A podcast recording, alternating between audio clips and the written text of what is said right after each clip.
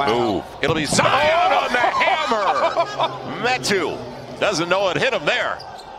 Up against O'Neal. They'll get it to Brandon. Brandon with two on the clock for the win. Yes, Got it! Two tenths yes, of a second to go. Stats.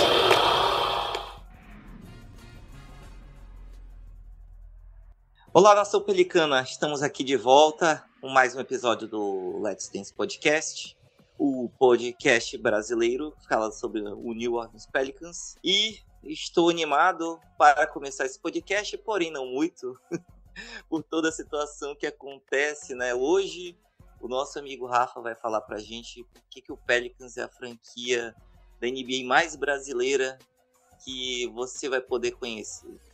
Mas, não querendo dar muito spoiler, eu queria primeiro iniciar aqui chamando meu amigo Ivan para dar seu oi, né, para vocês, né? Vamos começar com um pouco de positividade, mediante tudo que a gente vai falar de negatividade hoje. Ivanzinho, vamos lá? E aí, Gilson, e aí, galera, estamos de volta. Queria iniciar pedindo desculpa, porque tá caindo um temporal aqui fora, então se vocês ouvirem alguma coisa aí durante essa gravação é porque simplesmente o mundo tá caindo. Isso se eu não cair durante a gravação, mas tudo bem. Ah, é isso, né? É, como sempre, eu sou o designado a trazer a positividade pra cá, então vamos lá, né? Nem começou a temporada ainda, então vou deixar vocês meterem o pau e aí eu vou lá, passando pano, colocando panos quentes, falando não é bem assim. Vamos tentar, né? Nem começou ainda. Tá certo, Ivanzinho. Esperamos que você consiga equilibrar que a balança. Eu hoje estou tendendo para o lado do Rafa, que eu tô meio pessimista também. Então, falando dele, né? Rafa, vamos lá. A gente tá tendendo aí pro teu lado, mas. Fala, Gilson. Fala, Ivan. o Ivan, ele, ele tá que nem a esperança dos fãs do Pelicans, né? Não, ele tá incaível. Não cai, pode acontecer o que for, que a esperança não cai, que nem o Ivan não vai cair. Pode cair o temporal, mas o Ivan não cai. Mas é isso aí. Eu não tô tão negativo assim, mas é porque as minhas expectativas estão relativamente ajustadas, né? Nós vamos conversar um pouquinho mais disso ao longo do podcast, mas não é tão negativo assim se você estiver esperando algo realista. Vamos ver agora quais são as expectativas da galera aí, do Ivan e do Gilson também.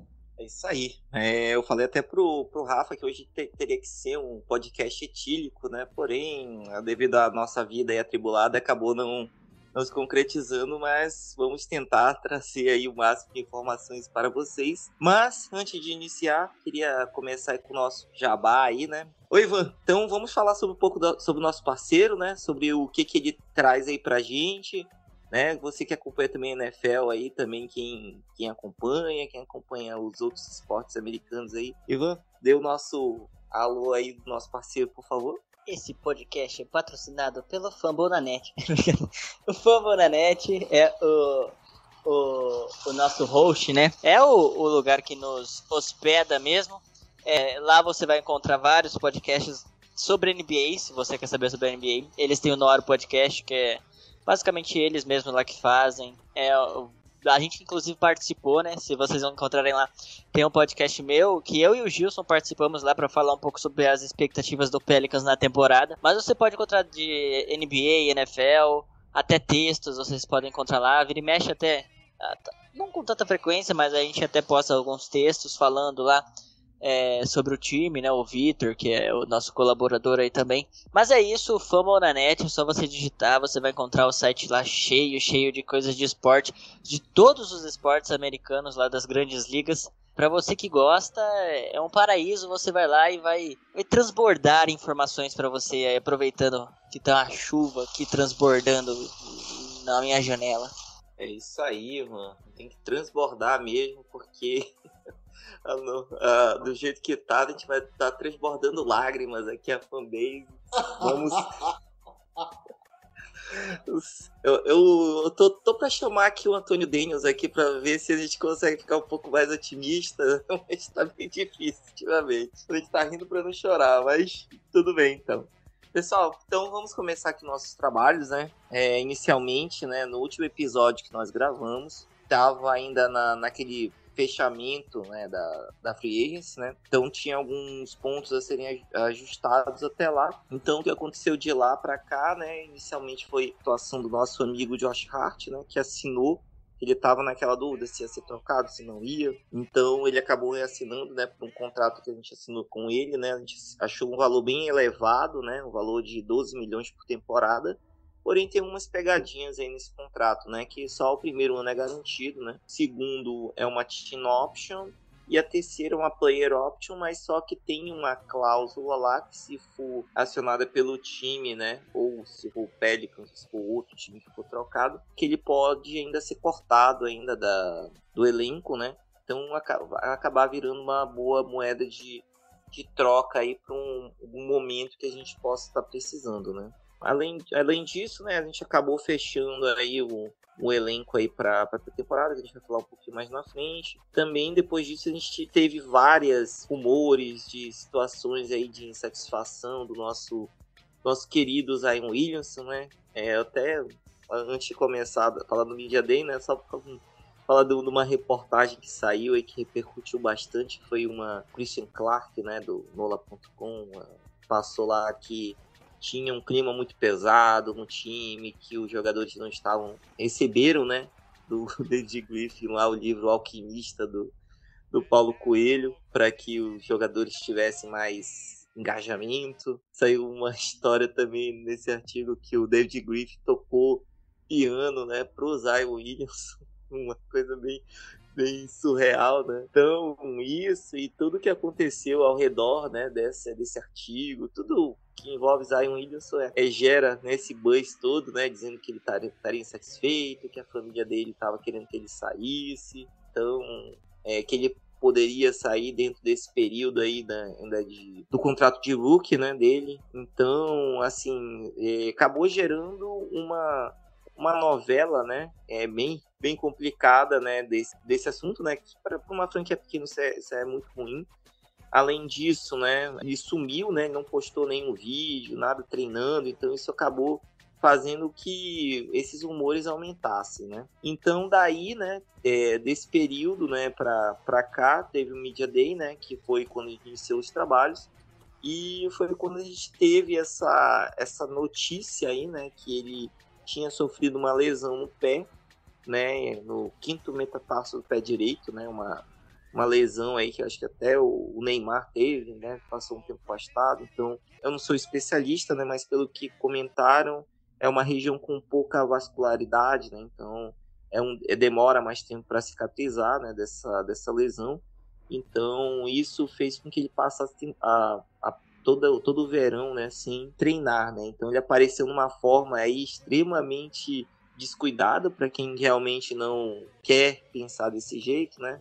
Inclusive com bastantes ataques gordofóbicos, né, que é uma coisa que a gente condena, né, bastante. Então, nisso, né, dentro do Media Day ainda também foi comentado lá de falando que não teve nada disso e tudo mais. Então, assim, meio que ele jogou panos quentes, mas a gente sabe que onde a fumaça fogo, né? Então, falando um pouco aqui do Media Day, que eu vou passar aqui para os meninos aqui para estarem comentando, né? Uma das dos pontos aqui sim que eu achei bem interessante foi que quando o Willie Green, né, fez a entrevista dele comentando sobre esse engajamento que ele quer ter, né, com os jogadores, quer que a bola rode bastante, tem uma defesa mais comunicativa, né, respeitando as individualidades dos jogadores. E todos os jogadores mesmo que falaram, né, o que ele era um players coach, né? Então, esse, esse termo aqui, eu acho que quase todos os jogadores comentaram né, sobre essa situação do Willie Green. Já para começar aqui nossa, nossa discussão aqui, né? É, eu queria saber aí do, do Ivan, né, o que, que ele achou aí desse período, né, de intertemporada, desde que a gente, desde a Free Agency para cá, que a gente passou afastado, mas que ele acompanhou bastante. Né, eu queria que ele desse aí o ponto de vista dele, né? E falando do Media Day, né? É o que, que ele achou aí desse período. Bom, é, tivemos aí esse período que foi conturbado, mas a certo ponto foi até engraçado, né? Muitas coisas acontecendo. E de fato, né? Tiveram esses problemas aí do Zion. Ainda teve. A gente acabou descobrindo, né? Depois aí que foi muito provavelmente, acredito que seja por conta das lesões, né? Que dele ter voltado é, acima das lesões, não, né? Da lesão dele ter voltado aparentemente, né, um pouco acima do peso e tudo mais. Mas foi um, um período aí também de, de várias coisas boas, né? Que a gente, pelo menos até a lesão do, do Zion Williamson, a gente estava muito empolgado, né? Porque é uma temporada totalmente diferente. Uh, isso de, de fato, né? Três jogadores titulares mais uma vez. Treinador novo mais uma vez. E esse ano parecia que tinha uma química, né? Interessante aí. Pra ser sincero, minha memória não é das melhores, eu não lembro. Acho que provavelmente a gente estava até que empolgado no, na outra intertemporada e tudo mais. Mas não é. é eu sinto que esse ano estava um pouco diferente, né? Até por, por essa relação que, que o Willie Green trouxe. O Antônio Dennis falou no, com os torcedores do Pelicans e tal. E aí aconteceu o que ele falou, né? Que, que o Willie Green é um cara incrível, que ele é um, um treinador que, que ele parece, né? Pelo que ele vê, ele acompanha todo dia o time, né? O treino do time. É, que ele parece estar preparado de fato para ser treinador da NBA e que ele até achava ruim que ele tinha dado o azar de começar numa franquia que tá tendo tantas conturbações assim mas, mas que ele parece um treinador preparado e tal. E no Media Day a gente viu é, todo jogador mesmo que falava sobre o Willie Green falava sobre isso. É, o staff nosso geral a gente já sabe, né, que tem, tem várias pessoas muito competentes lá, né? Principalmente os mais falados, que são a Teresa Witherspoon, que tem um, um baita vínculo com os jogadores também, o Fred Vinson é, e suas mágicas, né, de consertar arremessos. O Aaron Nelson, né, que é um treinador, não sei se é treinador, mas da, da equipe médica ali, que ele é, é uma referência também, né? Algo até que foi um pouco questionado, né? Se que o Zion poderia estar infeliz com a maneira que foi tratada o seu, suas lesões e tudo mais. Mas eh, na, no geral, assim, né? Óbvio que tem os seus pontos aí, principalmente do David Griffin, né? É, que muitas pessoas não não aprovam né, o trabalho que ele está fazendo. De fato, teve, tiveram alguns erros. É, mas também vários acertos. Mas a questão é que o time não no geral, assim, né? Parece ter, ter, entrado numa vibe diferente. Todos os jogadores aparentemente estão com vontade, né? E, e a gente conseguiu ver na Summer League o que eu, o que eu espero que seja um, uma coisa que se, que se transporte para NBA mesmo, né? Para a temporada regular. Que é uma equipe muito energizada, né? Todo mundo jogando o tempo inteiro, dos dois lados da bola. E isso, isso de fato é, parece que é um espírito, né? Por ser um, um, um treinador que se conecta com, com o, com o time é um espírito que, que a equipe precisava, né? Que pode ser que, que faça com que todos os jogadores defendam, pelo menos é, tenham vontade de defender, né? Que eu acho que o que mais faltava para o Pelicans nas outras temporadas era vontade, que se, se isso acontecer já vai ser um, um ponto bem acima, porque, como o Antônio Dennis também disse, esse ataque, quando ele encaixar, tem tudo para ser um ataque maravilhoso. E aí o, o mapa da, da mina aí vai ser quando a gente vai estar tá pronto quando a gente conseguir acertar a defesa. Então, se a defesa já, já vir aí, pelo menos com vontade, vai ser algo interessante. E é isso. Foi uma pré-temporada bem conturbada. É, não falando apenas dos jogos da pré-temporada, mas anterior à temporada, né? Basicamente aí no Media Day. Uma timeline parecida com essa aí foi um pouco conturbada, mas no geral, né? É que óbvio que essa notícia do Zion acaba ofuscando um pouco. Mas a gente estava bem animado, né? Tinha tudo para ser é, uma temporada aí. E eu ainda acho que tem tudo para ser uma temporada que o Pelicans vai ser um, um time que vai ser bem interessante de assistir. Tá certo, Ivan. É bem isso mesmo, né? Essa conturbação, tudo que aconteceu aí sem sem muita necessidade, mas é aquilo ali, né? Terceiro ano do cara que chegou muito hypado para ser um próximo LeBron, então é meio que a gente se colocou nessa condição aí, né? Por tudo que aconteceu na, nas últimas duas temporadas, então meio que tava tendo essa pressão, né? Por isso isso acaba complicando aí bastante o ambiente. Rafa, você aí que tem teve, né, como técnico atual técnico da seleção brasileira, né? Pra quem não sabe, o, o Rafa ele foi atleta do Paulistano na época que o Gustavinho era treinador lá, né? Então, cara, uma das coisas assim que eu vi bastante, né, é da, na, no Media Day, né, como eu falei, né, esse players coach, né? O que, que seria isso para ti, Rafa? Tu acha que realmente é isso que o time precisa, um cara assim com essa essa mentalidade, né? Ou porque é aquele cara que cobra mais, o, o velha guarda não deu muito certo, né? E o Titio Alvinho também, também não acabou não dando certo. Então, o que, que você acha dessa contratação? E também aproveita e faz um, um review, né? Como você não participou do último, né? O que, que você achou de toda essa nossa pré-temporada aí? Maravilha. É, sim, eu, eu, joguei pelo Gustavinho e eu também joguei. Na verdade, é curioso que o Gustavinho ele era assistente do Neto. Ambos eles eram técnicos do Paulistano na época que eu jogava e o Gustavinho era assistente do Neto. Né? Então, são dois caras que têm aí muita história e que eu conheço eles desde que eles vieram do começo. Inclusive, eu joguei contra o Vitor Benite também. Ele nasceu no mesmo ano que eu, spoiler de idade. Então, a gente jogou algumas vezes um contra o outro.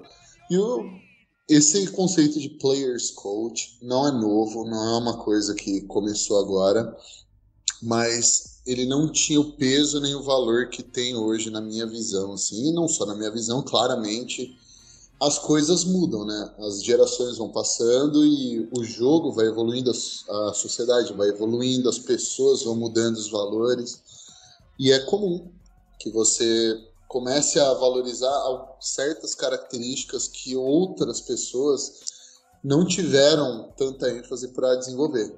Então, o Players Coach é basicamente um cara que fala a língua dos jogadores. Hoje em dia, assim, pelo menos, uh, o que me parece que os atletas valorizam muito é um cara que não só vai dizer para eles o que fazer, mas um cara que teve lá. Um cara que tem credenciais além do que ele estudou, mas credenciais de ter vivido uma parte daquilo. A gente viu ali como Chance Billups, como uh, o Steve Nash foi técnico ali, foi já considerado logo que se aposentou como auxiliar, depois virou técnico. A gente tem vários ex-jogadores caindo para esse ramo, mais de técnico do que de cartola, entre aspas, né? De, de manager ou de assistant manager.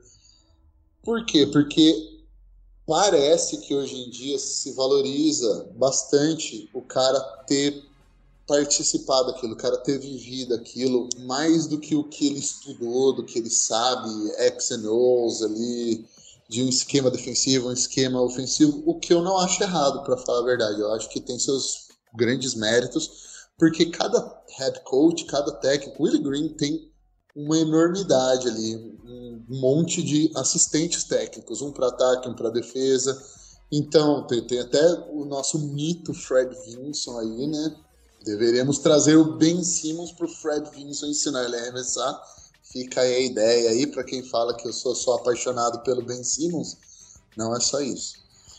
Então eu acho sim interessante. Eu acho que é um bom sinal do Pelicans de que eles estão indo na direção do sucesso, né? na direção do que parece que está dando certo e na direção do que me parece que é o futuro mesmo da NBA, finalmente, né? porque a gente cansa de ver times do Pelicans aí com a liga inteira movendo para a linha de três pontos e o Pelicans investindo em Omer Ashik e Bigs e times grandes sem arremesso. Então, finalmente, a gente parece estar andando no caminho aí da, da tendência. É um bom sinal. Quanto à pré-temporada, eu não tô, ó, Ivan vai abrir um sorrisão agora. Eu não tô tão pessimista quanto ao resultado da pré-temporada. Por quê? primeiramente, e na verdade, primeira, segunda, terceiramente, tudo revolve. A franquia vai andar da maneira que o Brandon Ingram e o Zion Williamson andarem. O quão bom esses caras forem, é o quão bom esse time vai ser. E eu não digo em questão de números, eu digo em questão de potencializar esses caras. O Zion, todo mundo sabe o que ele gosta de fazer, o que ele é o melhor da liga, literalmente fazendo, que é atacar o garrafão. Ninguém para o gordão. E o Brandon Ingram é um mestre da meia distância. Esse cara ele manipula defesas, ele consegue achar um arremesso de meia distância na hora que ele quiser, do jeito que ele quiser, seja lá o que for. Nenhum dos dois, basicamente, né? O Brandon Ingram jogou só o primeiro jogo da pré-temporada, então não sei o quanto isso conta, para mim conta zero. Nenhum dos dois estava lá na pré-temporada. E eles são a chave para a temporada, não só para essa temporada do Pelicans, como para o futuro do Pelicans. Então, a gente tomar a piada de todo mundo, basicamente, né? Perder de 20 pontos e a gente estava no lucro. Falar, porra, Foi bom até, porque o último na perdendo de 30, depois 35, depois 31. Eu não vejo nada, literalmente nada em tomar a piada desses times. Por quê? Porque os dois caras que vão ditar como a banda vai tocar não estavam lá. Tudo está sendo construído em torno desses dois caras. E eles não estavam lá. Então não faz sentido para mim ficar puto. Eu sei, eu fiquei, eu fiquei criticando alguns jogadores, porque simplesmente esses caras foram dados a luz verde. Vai lá, faz o que você quer. E eles não entregaram numa pré-temporada contra um bando de reservas, uma galera ali jogando 50%. Então isso é um único ponto negativo que eu vejo. Assim, é, por exemplo, o meu, meu garoto, Nikhil Alexander Walker, continua sendo inconsistente e não dá. Ele é um cara super importante essa temporada e ele não pode ser inconsistente. Mas fora esse tipo de coisa, eu esperava Carl Lewis sendo inconsistente, eu esperava, na verdade, eu esperava ver o Jackson Hayes, né, depois do que aconteceu com a polícia. Ele voltou e torceu o tornozelo, fora do controle do cara, e no que ele voltou em quadra, eu gostei do que eu vi. Então, no geral, assim, individualmente, quanto à pré-temporada, eu não vejo nada de, de alarmante, nada que eu não esperava, na verdade, né? E como eu falei bem no comecinho, é quanto a ajustar as expectativas, assim. As minhas expectativas são de que se esses dois caras, Brandon Ingram e Zion, estiverem saudáveis pela grande parte da temporada, eu acho que o Pelicans vai surpreender sim, só porque eu acredito que o Ingram vai jogar muita bola. Ele tem uma ética de trabalho fera, apesar de essa cara de maconheiro chapado. O cara melhorou cada ano que ele estava na NBA e eu não tenho motivos para acreditar que ele não vai continuar melhorando pelos próximos um ou dois anos, pelo menos. Zion já tem minhas dúvidas aí, não quanto à ética, mas quanto ao ambiente de trabalho em que ele está envolvido, família, todas essas coisas aí, acabam muito barulho e muita interferência que acaba desviando o foco do cara. Mas o talento tá lá e, porra, se o cara, se a franquia colaborar também, né? Se tudo cair no lugar para que ele foque em ser o melhor jogador para ele e para o time, é nível MVP. Ele é de longe um cara que é assim top 10 da NBA, mas ele precisa estar tá com tudo ali, tanto peso quanto essas lesões dele, quanto a entrar em consenso ah, vamos jogar de burst em pequenos períodos. Várias vezes você vai entrar e sair para jogar pequenos períodos, ou então vai jogar mais tempo. Precisa tudo isso daí estar tá bem acertado, todo mundo tá na mesma página, porque senão ele vai ser, talvez, e eu tenho medo de que ele seja um Grant Hill, um cara que tem um potencial violento, talento tá lá, a ética tá lá, o cara claramente sabe o que tá fazendo e tem potencial para ser muito melhor ainda mas ele continua entrando no caminho dele, seja por lesões, seja por problemas fora de quadra, por barulho.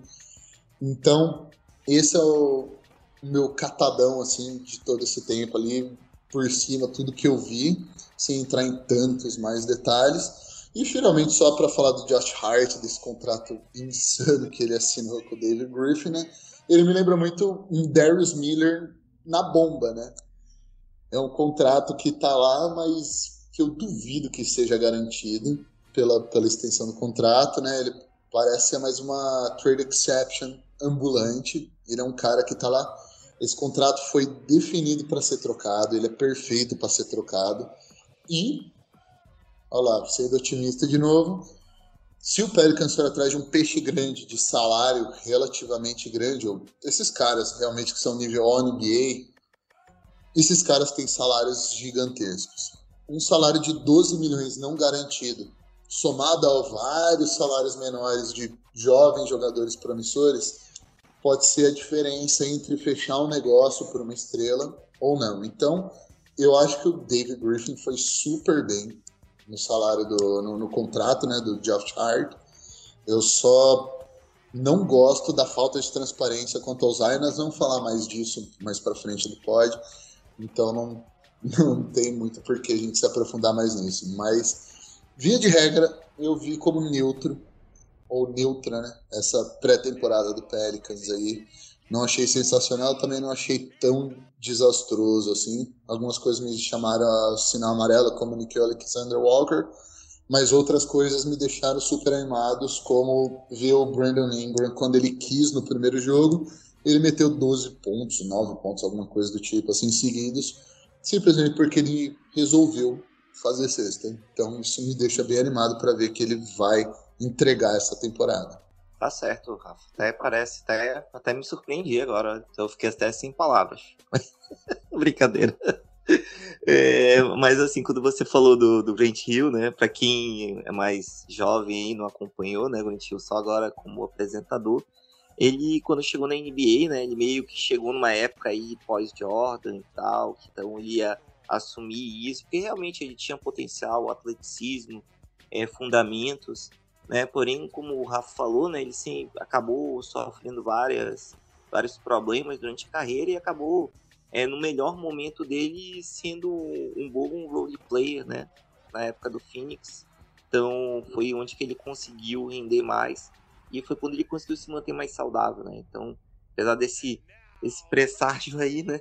Dessa lembrança, né? Mas pelo, pelo que a gente está vendo, é o que as, pode ser, por um olhar mais realista, pessimista, é a situação do Zion hoje, né? E lembrando é... que o é. Grant Hill teve essa temporada, e quem que era o preparador físico do Phoenix uhum. era Aaron Nelson. Então, quem sabe aí temos esperança, olha lá. Quem falou que eu sou tão pessimista? É, até, acho que o, o Ivan vai ficar até, até emocionado agora. Mas, Ivan, Vamos lá, então. É, eu vou embora. Não tem mais por que eu ficar aqui. Essa chuva aí foi justamente porque eu fui otimista, Ivan. Por isso que choveu.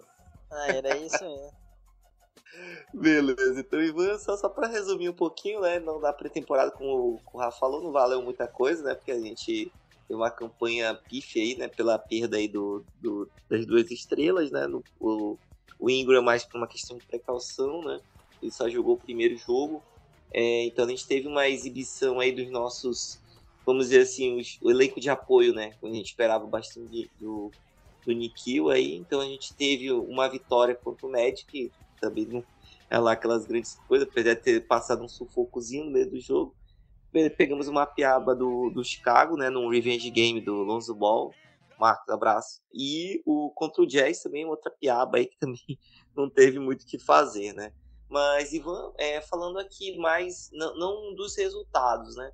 Mas sim do que você viu aí, principalmente do, das novas contratações aí do, do Valanciunas, do Devonte Graham, do, do nosso novato Trey Murphy, do Herb Jones. O que, que você meio que achou? O Didi também, né? Apesar de jogou um pouquinho, mas é, o que, que você achou aí desse pessoal? Tem alguém que vai entrar na rotação? Tá com é esperançoso é que vai ser um bom elenco de apoio para as estrelas? Bom, é, eu até já posso juntar, assim, falando um pouquinho do que, que vai ser um pouco, eu acho, dessa temporada com o que eu vi na pré-temporada, porque é, até pra gente né, não falar tanto assim, que eu acho que às vezes vai ficar muito maçante para vocês, mas a questão é o time da, dessa pré-temporada, né, é, é um time que, como vocês falaram aí, não demonstrou muita coisa, para ser sincero, né? Era talvez o momento de alguns coadjuvantes chamarem a atenção para si, não conseguiram fazer isso muito bem. É, mas de qualquer forma, é, tiveram muitas coisas positivas. Uh, primeiramente, dá para falar que o Trey Murphy é, ele vai conseguir, né? É, ele é um cara, é um sniper da bola de três, ele é um um gatilho puro, é uma steal. Para mim, nada me tira que essa né, essa escolha do Pelicans dele na 17 foi muito steal, que ele tem tudo para ser um jogador top 10, pelo menos desse draft aí. É, e é um jogador que já pode contribuir já. É, disse até alguns momentos que eu talvez eu imaginaria que o Pelicans poderia até começar ele já como lá na lineup titular. Apesar de eu, de eu achar que é, sinceramente falando, isso vai ser difícil, bem difícil. E ainda mais ser o Zion, eu acho que até dá pra dar uma segurada mesmo. É, seria interessante eles passar a quadra pro Zion, né? Mas sem o Zion, a, a, dinâmica de jogo fica um pouco diferente. E pra ser sincero, acho que ninguém sabe nem qual vai ser a lineup titular do Pelicans, até porque o Gareth Temple né, foi titular em todos os jogos da temporada. E isso é algo que a gente não espera que aconteça né, na, na temporada regular. Esse é outro ponto, né? Chegando no, no povo que chegou aí, Devontae Graham Fez uma pré-temporada ok, né? Alguns jogos bons, outros nem tanto, mas é, conseguiu matar suas bolinhas, né? Começou a, amassando o aro, mas depois foi mostrando do que é capaz. É, não numa amostragem mínima, né? Isso é, é, fato, né? Não teve tanto tempo assim. Mas é um bom jogador, a gente sabe que ele vai, vai conseguir trazer o que já comentamos, que acho que ele pode trazer em outros podcasts. É, é, é um jogador com características totalmente diferentes, né? Dos do jogadores que saíram aí. É, principalmente o Eric Bledsoe. É, e positivamente falando, né? É um jogador que pode é, chamar responsabilidade às vezes também. Nikhil Alexander Walker, né? É, já mudei já para quem já estava no time, mas pela sua importância, né, que já, já dissemos aí que deve ser no elenco. Não fez uma pré-temporada muito boa, na verdade teve flashes, né, o jogo contra o Orlando Magic dele, ele teve um segundo quarto, acho, que foi sensacional. O Nick Alexander Walker, ele tem algo que pode ser bom, que pode ser ruim, mas dependendo do momento, é óbvio, mas que ele acha que ele é o melhor jogador em quadra. Sempre que ele tá em quadra, ele é um um jogador incrível, assim, é, no, no quesito autoconfiança. Ele é um jogador, é, eu digo que é bom quando as bolas estão caindo, porque ele tem o talento, ele tem, a gente consegue ver que ele tem a habilidade de fazer basicamente tudo em quadra, ele defende bem, ele ataca o aro, ele é, chuta de três, ele mata até os seus mid-ranges. Então, é, é um jogador que tem um, um talento incontestável, eu acho. Ele é muito talentoso. Mas quanto à consistência, isso é algo que ele vai ter que arrumar, que é algo que talvez seja um pouco facilitado quando tiver quando tiver o Zion e o Ringer em quadra, que eu acho que aí talvez vai tirar um pouquinho dessa pressão dele, mas de qualquer forma é, a gente precisa que ele seja consistente. Mas ele segue confiante, né? O Jackson Hayes é um outro jogador que a gente pode esperar bastante, mas a gente não teve uma amostragem legal, né? É, Satoransky, acredito que se jogar vai ser pouco na segunda unidade. Garrett Temple talvez nem jogue. Talvez ele vai jogar. Eu não sei o quão esse, esse front office do Pelicans está preso na, na experiência, né? O quão o, o, o Pelicans vai ser, vamos deixar os meninos jogar, literalmente. Ou quanto vai ser, não, vamos aproveitar aí pelo menos começo de temporada, deixar esses, esses jogadores mais veteranos aí tomarem as redes. O que eu não gostaria, para mim, deixava os meninos jogar beleza. Eu acho que é a, a ideia do povão também. Mas eu acho que o. É, eu não ficaria totalmente surpreso se, por exemplo, o Temple aparecesse como titular na 4 ali, no lugar do Zion, nesse começo. Não concordaria, mas eu, eu, eu já preparo vocês que não fiquem surpresos caso isso aconteça. Para mim, o Temple não deveria nem ter minutos, ou minutos de fundo de banco. Mas depois dessa pré-temporada aí, eu, eu não sei mais o que esperar. É, mas é isso. Quem sabe ele possa até ser consistente. É um jogador melhor do que o Wesley Undo, por exemplo, ali. Mas enfim, é, eu acho que isso é, é o de menos. É, quem mais apareceu aí? Herb Jones é um jogador que não sei se vai para a G-League, pode ser que vá, mas se não for para a G-League ele vai ter é, é, vai ter mais espaço que o Didi, né? Já juntando os dois aí. O Didi não é um, um jogador que está mostrando muito, pelo menos até o momento.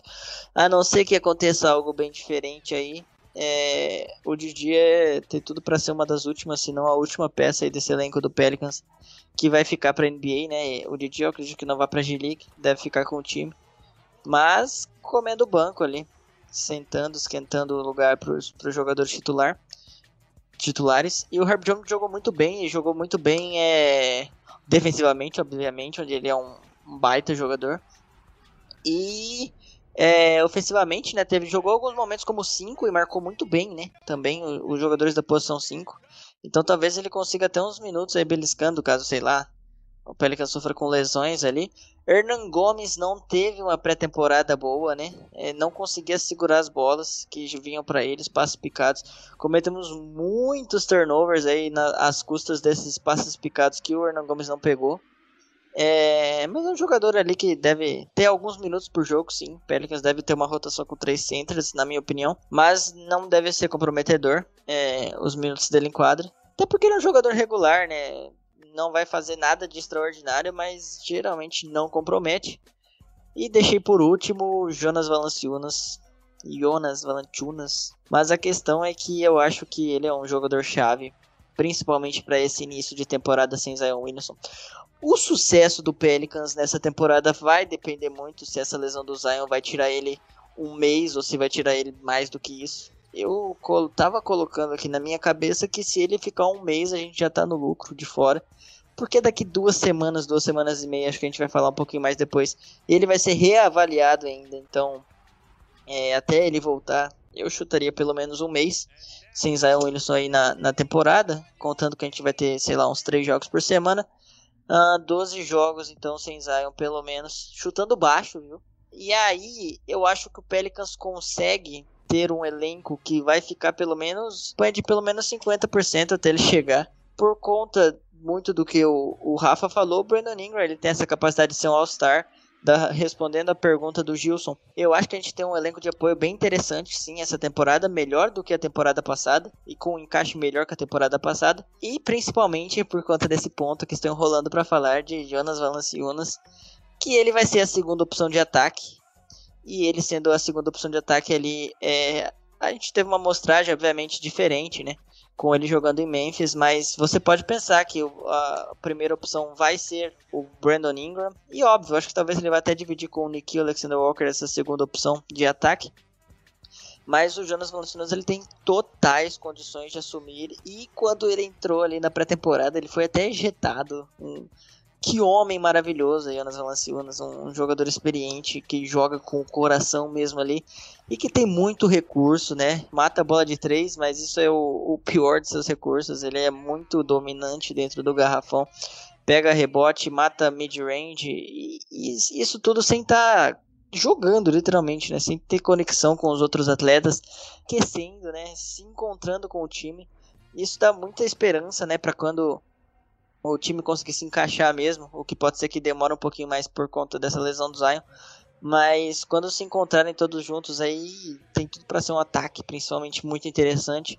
E o, o Jonas Valanciunas é um jogador que traz uma experiência e um poder, né, de, é, de skills mesmo, de habilidades aí, que pode facilitar muito para essa temporada estar longe de terminada, mesmo com, com o Zion aí fora um mês ou talvez mais.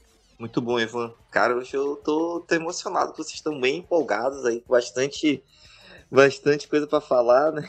Então, legal voltar a conversar com vocês aqui, muito, muito bom. Rafa, é o seguinte, né? Eu sei que o nosso tempo já tá bem, bem estourado aqui, né? Deixa eu falar um pouco mais aprofundado de alguns assuntos. Mas eu queria que tu, tu comentasse também, até pela tua visão aí, né, de, de jogador, né, realmente, federado e tal, rotina, essa influência desses veteranos, né, principalmente da, da situação aí do, do Garrett Temple, né, o Eric Bledsoe versão 2021-22, o que, que ele traz para esse time, né, também, né, sobre o Valanciunas, aí, como o Ivan falou, né, bastante, que eu creio que realmente ele, nesse período que o Zion vai estar fora, acho que vai ser essa peça aí do garrafão que a gente a gente tá é, vai precisar bastante, né? E assim, dessas rotações aí que você acha que que, que vai ser, né? Por exemplo, o Ingram, né? Deve é o, vai ser nosso é, scorer, né? Principal arma ofensiva. Aí vai ter uma rotação aí, com certeza deve ficar o Valanciunas, o, o Nikhil, vai ficar aquele monte de, de role né? Então, assim, o que, que tá esperando, assim, disso, né? Falar um pouco primeiro de, dessa experiência, né? E depois um pouco das rotações aí. Maravilha. O, o Ivan já fez ali o resumão, o manual para o fã do Pelicans, então eu vou tentar tocar em alguns pontos que você chamou aí, Gilson, mais pontuais. A ideia desses veteranos dentro de um time é mais do que só ter um tiozão ali. A gente já viu com o Steven Gunn que ter um tiozão chato não adianta principalmente pra molecada hoje em dia, eu tô soando que nem um idoso, mas eu também odiaria um cara que nem o Steven Gandhi. Não porque eu não gosto de ser puxado até o limite, eu acho que todos esses caras que chegam na NBA, esses caras são têm uma certa ética de trabalho e um, até um tesão de ser meio que torturados até eles superarem o limite deles. Você não chega no nível desse sendo vagabundo. Então, assim, quando eu, quando eu chamo tal pessoa de vagabundo, tal jogador de vagabundo, de preguiçoso, é tendo, é tendo ali né, né, em consideração vagabundo nível NBA, né? Nível um dos 500 melhores jogadores do planeta, um dos 500 melhores profissionais do planeta do que ele faz. Né? Só que o nível é muito alto, a competição é muito alta. Então, você ter um veterano desses daí, é basicamente ter um cara assim que dá para jogar. O cara não necessariamente vai ser um cara bom na idade dele em quadra, não vai ser um cara que vai dar trabalho para molecada, mas um cara que dá para jogar sem passar vergonha. E isso é um dos grandes problemas que eu tenho com esses veteranos que a galera assina só para sentar no banco, é, pela presença veterana. Se o cara não tem condição de entrar em quadra, vira assistente. Tipo o Willie Green. E já não era lá essas coisas quando ele estava no auge dele, né? Virou assistente e hoje ele é um ótimo técnico. Então acho que tem essa distinção aí. E talvez por isso que a gente esteja até frustrado com o Gary Temple, porque o cara até agora mostrou que não tem condição de estar em quadra. Tá tomando cacetada de reserva do Bulls. Então, é, a, o papel do, do, veterano mesmo, assim, é justamente de ter o mínimo de condição ali de não ser envergonhado em quadra e de ser o adulto no meio da parada, ser o cara que pega e para a brincadeira e fala, ó, parou, agora é hora de falar sério. Ou então, não, não, beleza, vamos deixar rolar, agora é hora da gente brincar. Esse é o papel. Por quê? Porque se o técnico dando uma de pai, uma de líder, se o técnico ele é tão presente assim no dia a dia, acaba sufocando a galera. A galera começa a se sentir meio que vigiada pelo técnico. E isso é mortal para qualquer líder. Nenhum líder pode estar tá ali sendo percebido como um, como um cara que está onipresente, um cara que está estufando a galera, que está sufocando a galera. Então é meio que esse o papel dos veteranos. É de, de ser uma extensão do técnico, mas não dentro de quadra mas quanto a liderar a galera, assim, de ajudar, dar um suporte pro técnico ali, de ser o cara que compra a hora que o técnico tá brigando com os caras, ser o cara que também compra quando os caras estão brincando e é merecido que eles brinquem mesmo, que eles estejam no clima mais light. Esse é o papel do veterano. E o Gary Temple, pelo que está sendo pago, está sendo pago para jogar também. Está sendo pago não só para fazer esse papel, mas para também defender um pouquinho ali, tipo o que Ivan falou, espero que poucos minutos.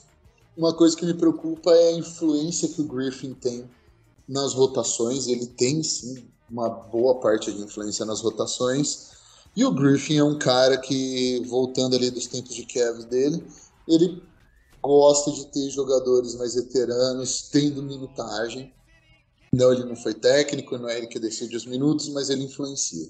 Então isso é uma coisa para para ter ali no fundo da mente ali, se por acaso Gary Temple aparecer do nada na quadra, você falar que pode ter certeza que tem um dedinho do Griffin aí. Pegou ele com certeza chegou no Green falou, não, bota ali, vamos ver como é que desanda ou não a parada, e se ele não atrapalhar muito, talvez seja bom ter ele ali no meio da molecada para ter uma presença calma. Pode ter certeza, em algum momento vai ter uma aparição ali que você vai ficar what the fuck, do Gary Temple. Isso é dedo do Griffin. E espero que o Green tenha ali autonomia suficiente para segurar um pouco aí esse ímpeto aí quanto a, quanto a veteranos. E eu acho que ele tem. Ele não ia aceitar um, esse emprego se ele não tivesse pelo menos um pouco de autonomia, assim, autonomia suficiente para comandar o Pelicans do jeito que ele vê menor, melhor. E eu nem me lembro mais qual era a segunda pergunta, Gilson. ai, ai, não, beleza. Essa, essa é a parte importante. Só, só, falando sobre o tempo, né? Sabe quem que, que ele foi colega, né, em LSU? Puta, não Uma... tenho ideia. Marcos Thornton, te traz boas lembranças? Nossa senhora. É mixed, né? É mais ou menos. Eu, eu gosto, eu vou admitir que eu gostava mais do Darren Collison. tá. Não, beleza. Eu ia falar um pouco das rotações, mas essa contribuição aí sobre os veteranos aí foi, foi bem interessante, né? Não vai mudar muito do que o Ivan falou mesmo. Eu concordo com o Ivan quanto a rotações, Isso. né? Só acho que vai ter uma aparição surpresa ali que vai dar uma bugada na galera, tipo, o quê? Mas eu acho que, que o Green tem autonomia para cortar essa brincadeira aí. E eu acho que a gente está em mãos muito melhores do que a gente estava com o Tio Gandhi aí, né? Uhum. Não, tá certo.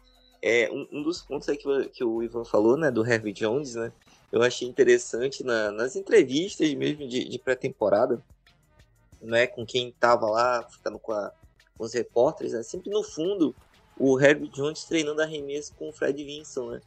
Então o Herbie Jones ele chamou bastante atenção aqui da gente, somente quando a gente estava jogando no small ball, né, sem um, sem um pivô, né, porque a gente estava com o Reis machucado, o Valanciunas teve um jogo que foi um pouco poupado, foi ejetado, né, e ficar só com o Billy o jogo todo não dá, né? Então eu achei bem interessante ele jogando ali na posição 4 ou 5. Então, de repente, né, num desses small balls aí que, dependendo do adversário, esse cara pode ser um coringa aí pra gente em alguns momentos aí chaves do, dos jogos. Pessoal, então assim, já já falando aqui só, o Ivan já deu um spoiler aí pra gente, né, sobre a situação do Zion, né, então ele foi reavaliado, né, hoje ele tá gravando dia, dia 15, né, então ele vai ser reavaliado daqui a duas, duas semanas e meia, né? Então, ele, mas ele já tem feito alguns exercícios de cardio, alguns que foi fortalecimento, porém, até ele realmente entrar em forma, como o Ivan falou, um mês, né? É, eu tava dando uma olhada aqui na, na, na, tabela, né? Então o Ivan chutou 50% aí, mas a tabela aqui no começo, assim, ela é um pouco, vamos dizer assim, não, não muito amigável aqui pra gente, né? A gente começa contra é, o 76ers, né? Que tá com essa situação aí do Ben Simmons, mas é, o, é um time muito superior. Depois a gente pega o Bulls, né? Nosso revenge game aqui do Lonzo Ball. Depois temos o, o, Minnesota, que a gente jogou contra eles, né? Perdemos, mas tem, temos possibilidade de ganhar, né? Vão ser para assumir dois jogos né, seguidos, né? Depois a gente pega Hawks, Kings, Knicks e Suns, né? E depois, mais uma vez, pegamos o, o, Kings e o Warriors, que é mais ou menos o período aí que a gente acha que o, o Zion vai, vai voltar, né? Então, então, Rafa, nesses primeiros 10 jogos aí, tu chuta quantas. Quanto seria esse nosso recorde aí? Os 10 primeiros? E... Eita, 3 e 7, viu? 3 e 7, né? É. 3 e 7 e três que o Ingram tirou um coelho da cartola ainda. É. Eu não. Sem o Zion, com, com o Valanciunas ainda, que nem o Ivan falou, tá meio que entendendo aí o que, que ele vai fazer. O, o, Green também meio que ainda descobrindo as lineups, porque não teve o Ingram nem o Zion na pré-temporada, né, para testar o que ele gostaria de testar. Eu acho que a gente vai acabar sofrendo bastante aí. Acho que vai vir mais do mesmo aí, de perder jogos que deveria ganhar no final uhum. e tal. E não porque o pessoal não é clutch, mas é porque simplesmente tá uma zona. Infelizmente é. ainda tá uma zona, mudou muito jogador importante e a gente não teve uma pré-temporada com todo mundo ali para organizar a casa. É, tá certo. Eu já, já vou ficar no meio termo aqui também, vou ficar no muro, vou jogar 40% aí, que eu acho que tem esses jogos contra o Wolves e, e contra o Kings aí, dá pra gente dá pra gente levar esses jogos. O restante vai depender muito, né, do, do que a gente comentou aí sobre a questão de rotação, questão de defesa, né? Então, tudo isso aí vai vai estar tá influenciando aí como que vai ficar a nossa situação. Pessoal, então assim, eu acho que a gente conseguiu passar aí por todos os pontos aí que a gente achou mais críticos, né? A gente não vai ficar aqui se lamuriando, falando da lesão do Zion, falando da condição física dele, né? Porque aqui a gente, como acompanha o dia a dia, a gente não vê, né? No caso, com quem tá de fora, né? Isso aí como uma bomba atômica, até porque a nossa situação de quem realmente acompanha o dia a dia sabe, sabe como é que funciona, né? O, a questão do, do hype, né? Como o Rafa sempre fala pra gente, né? Que para quem, né, isso é importante, né? Para quem que vai levar vantagem nisso. Então a gente já sabe como é que fica toda essa situação. Então a nossa expectativa, né, é nesse início a gente ter um início positivo, né, mas a gente fique próximo aí da média, né? Porque eu creio aqui que nem é, a gente comentou isso no último no último episódio, mas a gente vai ficar entre a zona ali do é, do play-in, né? Ou brigando por playoffs, então creio que a gente não vai, não vai sair muito disso. Ivan, eu queria. Eu, teve um ponto também bastante interessante que eu li na, durante a parada, que foi uma questão também que sempre tem, né, de realocação da franquia, caso a nossa é, dona, né, dona do, do, das franquias, tanto do Pelicans quanto do Saints, né, a Gayle Benson, né? Para quem não sabe, o falecido marido dela, né? Tom Benson, ele já tinha a franquia do Saints, né? Desde a década de 80. Aí quando teve a situação aqui do da franquia, né? Que tava aqui e tava em Nova Orleans, né? É, e tava para ser vendida, ele acabou comprando, né? Na época por 200 milhões e hoje a franquia vale quase 2 bilhões, né? Então foi um baita no investimento. Então ela não tem herdeiros, né? Então meio que ela vai fez um plano de sucessão. Aí eu não sei, Ivan, Rafa, se vocês quiserem comentar aí, que eu achei isso bem interessante, né, para quem acompanha, porque sempre tem esses rumores aí, né, de, de realocação da franquia, né? É uma situação complicada, né, que a gente é, torcedor de franquia de mercado pequeno sofre bastante, né? O Saints acho que é muito bem estabelecido né, em New Orleans por toda a história que tem. É, não é muito é, comum falarem né, de realocar o Saints. Mas o Pelicans ele mexe ainda acontece. Então é, é uma situação que confesso que me aflige um pouco, mas não muito. Principalmente pela, pelas é, repercussões que sempre aparecem aí. A Gail Benson, né? E, e, e, tudo mais. Ela tem uma ligação muito, muito forte, né? E acho que mesmo quando é, ela acabar indo dessa para uma melhor, espero que daqui um tempo isso não, não atrapalhe, né, a, a sucessão da, do, do Pelicans aí é, ter que continuar em, Nova Orleans, até porque é, já tem cada vez mais, eu sinto isso, né, e eu acho que o, o povo lá de fora que vive mesmo lá na cidade, né? Mostra que cada vez mais a, a, torcida tem uma conexão com o time e se conseguimos emendar aí, é, temos as peças para isso, né? Uma, tem umas temporadas vencedoras, que façam o time ter um pouco mais de identificação com a cidade, com a torcida e tudo mais, eu acho que tudo vai facilitar. E eu acho que isso não está muito difícil de acontecer, né, num futuro é, próximo aí. É, então eu, eu não acho que vamos sofrer muito com isso, até porque é, é uma cidade que é apaixonada por esporte, né? Então eu não acho que seja algo muito difícil. E rapidinho, só que teve uma, uma colocação que o, o João, né, que é do do Pelicanos do Brasil, quando eu fui fazer um podcast lá com ele, ele falou, e faz muito sentido, né, que o Pelicans é, colocou agora uma a filial né, da, da G-League para Birmingham, é, draftou Kyle Lewis Jr., é, o Herb Jones, né? Herb, Herb Jones. É, e a gente até contratou um, o Pet, né? E, mas ele já foi dispensado hoje, com dois, dois dias. dias.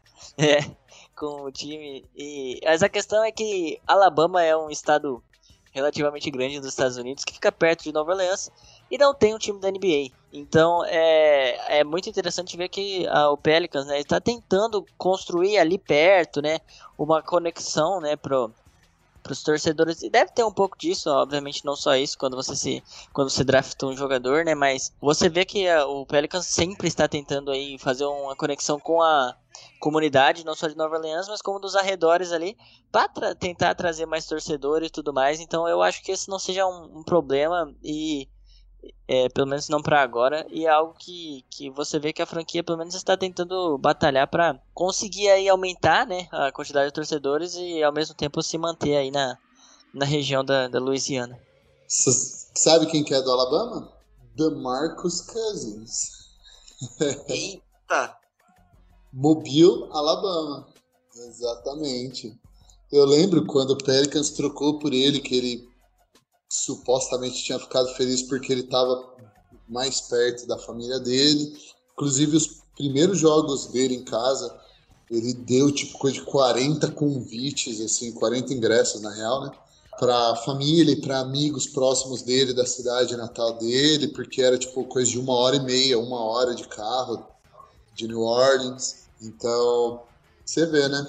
Se não fosse aquele, aquele lance livre errado, quem sabe, né? Mas, porém, contudo, no entanto, é isso aí que o, que o Ivan falou. Eu acho muito legal. Eu acho um outro passo na direção certa o Pelicans dar uma investida no time de D-League, porque, porra, parece que é besteira até não ser, né? Até você achar um cara que contribui lá que ninguém sabia.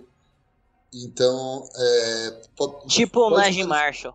Tipo o Najee Marshall, exatamente. Um cara que, pô, seja lá quem for, sabe? Um cara que não tava no radar de ninguém, de repente aparece lá e ajuda. É importante, é importante ter isso. Porque o Pelicans estava para trás nesse sentido, e isso é verdade. O Pelicans estava para trás em vários quesitos que ele já andou para frente na gestão da tia Benson aí, né? O que é um ótimo sinal e que o Ivan falou, a porta tá totalmente escancarada para o Pelicans. Essa que é a real, pelo menos nos Estados Unidos, no estado da Louisiana e nos arredores ali, Alabama, Texas até que relativamente perto, mas o Texas tem dois times e o Pelicans não vai penetrar lá. Flórida também tem dois times, o Pelicans não vai penetrar lá, mas Ali tem... perto tem Mississippi e Arkansas. Exato, exato. São, são lugares ali que dá para o Pelicans entrar e, além disso, dá para o Pelicans violentamente ganhar dinheiro essa temporada. Por quê? LSU está com vários problemas fora de campo para o futebol americano e fora de quadra para o basquete. O Saints também, pós Drew Brees, não tá lá essas coisas. Basicamente, sobrou o Camara e um bando de cara sem ser draftado lá. Não, apesar do, do, do ter surpreendido e ter ganho uma porrada de jogos que não era para ter ganho, não é exatamente mais o time de New Orleans agora, o, o time que é totalmente o hype, meu. Se der tempo, sobrar dinheiro, nós vamos ver o Pelicans. Tá tudo, tá tudo conspirando a favor do Pelicans. Precisa botar um time minimamente competente e o nosso gordão Williamson precisa se cuidar. O time e o Zion precisam entrar num acordo aí, família do Zion, orixá do Zion, seja lá o que for. O pessoal precisa entrar num acordo aí, porque nesse momento todos os outros times da Louisiana estão mal, estão numa decadente. E essa é a hora do Pelicans chegar lá e tomar território, e tomar a torcida, e tomar atenção. E toda vez que parece que engata, acontece alguma coisa. Ah, não, porra, o Zion na entrevista falando, meu, vou voltar. No, meu, o Zion falando, não foi o David, o Griffin. O Zion falando, não, primeiro jogo. Tô de volta no primeiro jogo. E aí, de repente, o resultado do, do scan do, do pé do Zion era pra sair num dia e não sai no dia. Aí sai no outro, e aí é má notícia que vai demorar mais duas semanas para ser reavaliado essa falta de transparência vai não é do melhor interesse do Pelicans. Agora é o momento do Pelicans chutar a porta e tomar o estado para ele pelos próximos pelo, pelo quanto tempo Ingram e Zion tiverem no time. Então, eu só queria deixar essa essa provocação, vamos dizer assim, não sendo pessimista, porque, porra, se der certo, isso só precisa dar certo se o time conseguir fazer isso daí funcionar, já era. Foda-se, não interessa quem que tá ali ajudando, quem que é o elenco de apoio. Esses dois caras vão carregar o time e se o David Griffin, a Tia Benson, todo mundo ali conseguir botar Zion e Ingram na mesma página, o Pelicans vai ter muito mais do que, como o Ivan falou, né? Muito mais do que os 12, muito mais do que os 700 que estavam no Space. Muito mais gente focando neles, porque essa é a hora. Não tem mais um Saints competindo em altíssimo nível por Super Bowl. LSU tá passando vergonha aí. Essa é a hora. Então, pelo menos seja transparente. Cativa a galera sendo transparente, falando: ó, beleza, nada mudou no plano, continua sendo um plano de grandeza. A gente teve um probleminha, por quê? Porque cada corpo reage de uma maneira. O Zion tá 200% comprometido, a gente tá sendo aqui totalmente transparente com vocês. É isso que aconteceu, mas quando voltar, sai da frente. Porque quando voltar, o cara vai estar tá mais do que preparado, vai estar tá no shape, vai estar tá motivado, vai estar totalmente curado. Não é o que eu sinto, entendeu? Eu fico desanimado, eu fico pessimista, porque parece que estão tentando me enganar o tempo inteiro. Ninguém é, é transparente comigo. O que, que aconteceu? Eu descubro que o cara quebrou o pé, depois que ele fez a cirurgia e depois que falta três semanas para ele voltar, porra. E aí depois, de repente, eu descubro dois, três dias depois de quando era para descobrir que não vai voltar no dia que o próprio jogador falou que vai voltar. Sabe? É, é, o Pelicans está dando tiro no próprio pé. O talento tem, é um timaço, assim, considerando o fit, eu acho que é um time bem melhor do que parece ser no papel, mas precisa ser mais transparente, precisa entregar para a gente do mesmo jeito que a gente está entregando para eles. E esse é o meu maior problema. Eu não tenho problema com times medíocres, falta de talento ou não, mas eu não gosto quando a gestão não é transparente. Eu não gosto quando as coisas não estão andando do jeito que deveriam andar. Porque, querido, não somos nós financiando, é a gente que compra camisa, é a gente que assina a League Pass. Tem gente até que provavelmente vai acabar em algum momento indo para New Orleans e vendo um jogo, comprando ingresso, consumindo lá dentro. Então, quando o Gilson falou bem no começo do episódio que o Pelicans é o time mais brasileiro que tem na NBA, é por causa disso. Porque eu vejo futebol aqui no Brasil e me parece, o Pelicans parece igualzinho. É cartola, com mutretagem, com porra, com um negócio que vai acontecer e não acontece, mas sempre tem uma explicação. E, meu, pelo menos o Pelicans está um milhão de anos luz na frente dos, de qualquer time de futebol, porque tem talento e tem talento gera, de geração, assim, de nacional. Tanto no Brandon Ingram quanto no Zion. Que nem o Ivan falou, tem um elenco de apoio que está moldado. Finalmente tem arremessadores, tem gente que consegue defender múltiplas posições. O Pelicans nunca teve tantos alas que conseguem trocar na defesa tá com a faca e o queijo na mão, precisa agora só cortar. Não sei se vocês concordam, mas foi, para mim tá, tá ali, tá na beira, só falta aí. Ia falar que foi uma costurada perfeita. A gente tem que fechar o podcast agora mesmo. Que o, o Rafa pegou o que a gente falou lá no comecinho e costurou, linkou certinho para fechar o podcast, cara. Pois é, se falar que, que isso aí foi, foi combinado, não ia dar tão certo, né? Mas só, só, complementando o que ela falou, né? Que a gente tava brincando no começo que o Pelicans é, é o Brasil na NBA, né? Porque é justamente isso, né? Essa falta de transparência em algumas situações. Já teve vazamento no teto, né? Parando o jogo. Já teve energia sendo cortada também na reação. Quando a gente brinca, né? Tem carnaval, então a gente brinca assim, para quem ainda não tem time, né? Esse é o Brasil da NBA, né? Nosso pelicano. É, então, gente, é, o papo foi muito bacana aqui, mas vamos começar já a nos despedir, né?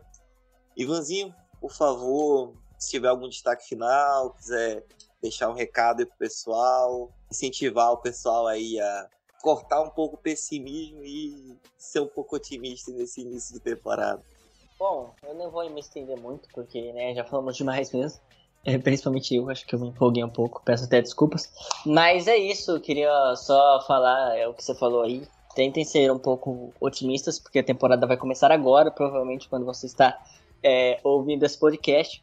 É, e é isso, eu entendo os pessimistas, mas eu espero que o time pelo menos seja competitivo aí nesse início é, e faça a gente ter esperança, porque de fato, em, na, na maior parte dos, dos aspectos, tirando esses aí que, que o Rafa muito bem disse aí com, com sabedoria, eu acho que o, o time está no caminho certo. É, e é isso, vamos tentar ser otimistas aí. E é isso, vamos ter mais uma temporada inteira ainda para ser pessimista caso o pior aconteça. Então vamos pelo menos tentar começar com esperança.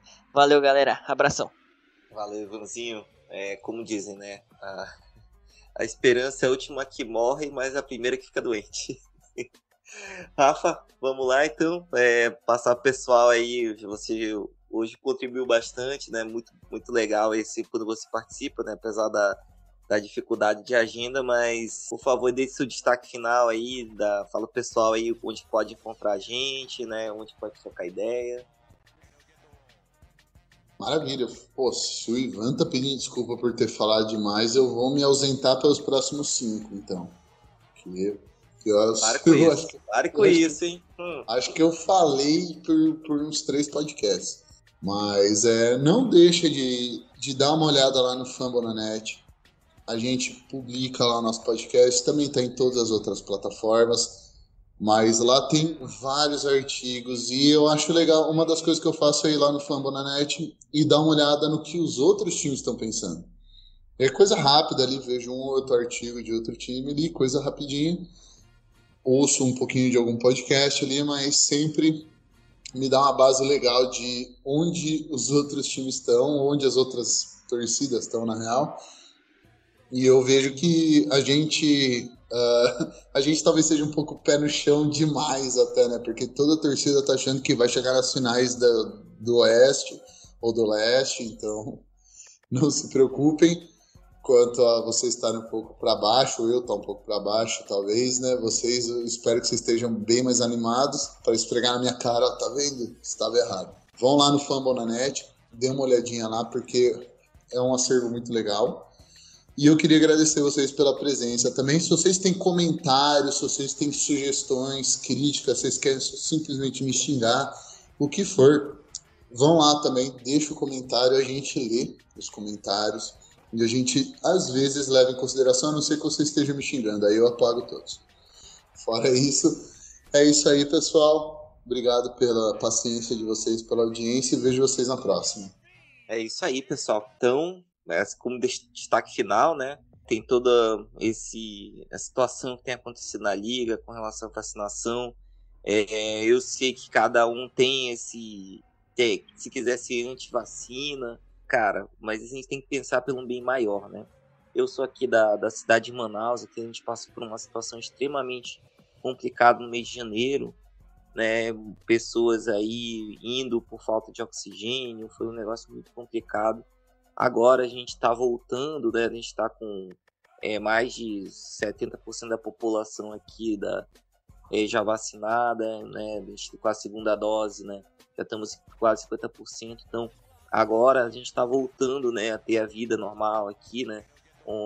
A gente está gravando aqui depois do jogo da, da seleção brasileira que teve aqui, já com público, né? Então, tá, você tem, você é anti-vacina, tudo mais, porém você tem que pensar pelo bem de todos, né? Então, se isso está fazendo com que a gente consiga voltar ao que era, é, põe a mão na consciência, né? Não, não, é, não fique, caso, colocando desculpas, né, o nosso Kyrie Irving aí tá criando toda essa situação é complicada pro, pro Brooklyn.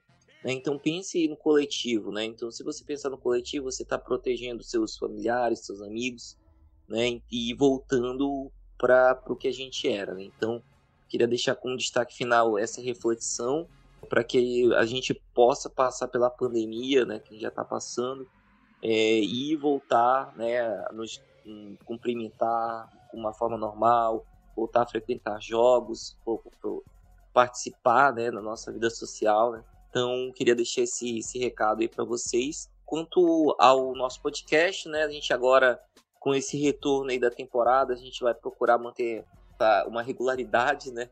A gente tentou no, na, na, última temporada, mas acabou não dando certo, questão de agenda.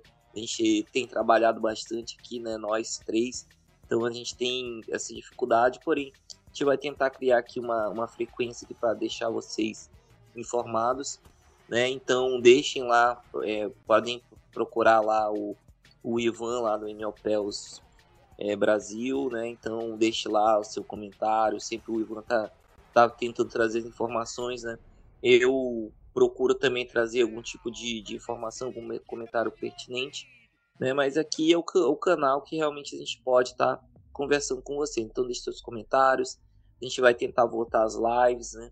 E daí tentar manter isso daí com vocês, porque no começo a gente sabe que devido a toda essa situação não vai ser o que a gente esperava, porém vamos acompanhar, né? Quem já acompanha a franquia há muito tempo sabe que isso já é normal pra gente. Ter esse, esse choque de realidade, né? Então, só mesmo agradecer vocês que chegaram até aqui o final, né?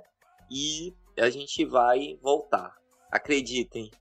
Um abraço, pessoal. Até mais.